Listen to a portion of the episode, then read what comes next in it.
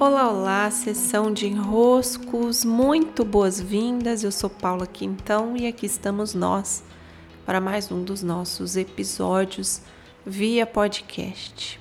Por aqui é uma tarde chuvosa, nublada, não muito quente em Manaus e a luz foi embora. Quando a luz vai embora, curiosamente, não me perguntem o motivo mas também a minha telefonia, a da TIM principalmente, vai embora. E a minha telefonia de suporte, que é a Claro, não costuma funcionar muito bem. Eu não sei se aqui no meu bairro, se é na cidade de Manaus, a telefonia parece ser ligada na tomada. não sei que fenômeno é esse. Mas, para gravar o podcast, tudo o que eu preciso está à minha disposição. Até acho que se o sonzinho da chuva chegar aí para vocês, seria ótimo. Eu estava aqui cuidando do meu trabalho, organizando a semana, gravo esse podcast de uma segunda-feira. E nas segundas-feiras, pela manhã, acontece o alinhamento com o Clube dos Impulsionadores, né? Sempre muito especial. E esse meu grupo, essa comunidade, nas segundas acaba trabalhando em torno de uma postura que, sendo a postura que vamos exercitar ao longo da semana, acaba trazendo algum benefício aos nossos resultados esperados. De todo jeito, quando trabalhamos em nós aquilo que mais nos pede atenção, a gente elenca um ponto para ser trabalhado em nós durante um período específico. Quando esse ponto é trabalhado, algo sobe junto é, assim, é como se, se fosse uma teia, né? Então eu trabalho em mim um ponto, quando eu trabalho esse ponto, vamos supor que você esteja trabalhando a paciência. Então você vive situações que te dão impaciência e você respira fundo, você se apruma, você se dedica a se desenvolver um pouquinho pela paciência. Acaba que outras virtudes, outras habilidades, outras características do ser vão ser puxadas graças a você trabalhar a paciência. É, vamos supor uma humildade, um carinho, um coração mais aberto, uma compreensão, vem subindo junto. É, um ponto não se desenvolve nunca isoladamente. Então, pensando nisso e tendo como base os nossos desenroscos, eu hoje escolhi um tema que eu costumo falar muito nas minhas constelações do nascimento. Eu trago essa orientação e hoje aqui eu vou trazer em forma de partilha que pode nos auxiliar nos nossos desenroscos. Quando estamos em processo de transformação, qualquer que seja a área da nossa vida que nesse momento esteja a se transformar, seja o nosso ser como um todo, uma área da vida, algum ponto específico do nosso caminho. Essas áreas de transformação, elas, elas acabam trazendo percepções, percepções novas, nuances que às vezes nós não tínhamos acessado e que graças à transformação nós entramos num lugar muito único do ser.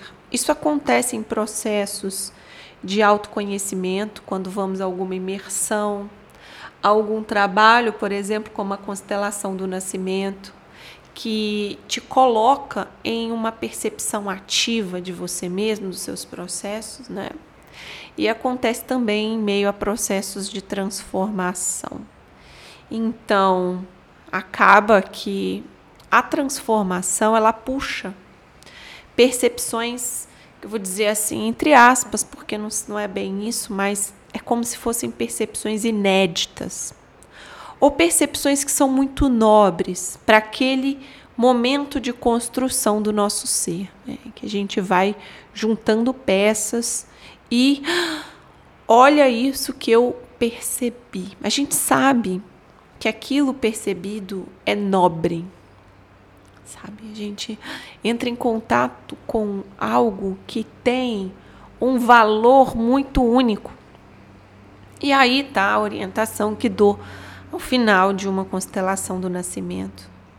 Quando nós nos deparamos com algo muito único, muito especial, é como se tivéssemos em mãos uma semente. E quem usou essa metáfora comigo, e eu aprendi com ela essa metáfora, foi a professora Wilma, lá do IDESV.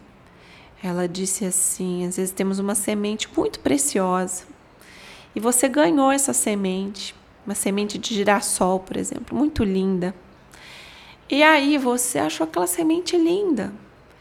E então você mostra para alguém que chega na sua casa: olha que essa semente é linda demais. E tudo bem, né? A pessoa também achou linda, vocês falaram da semente. Até que em algum momento é, em algum momento você decide plantar sua semente, você coloca lá na terra, molha a terra, aduba, tudo preparado. Mas você está tão encantada com a semente que chega mais uma amiga na sua casa, pessoas boas que você gosta de compartilhar. E você não se aguenta.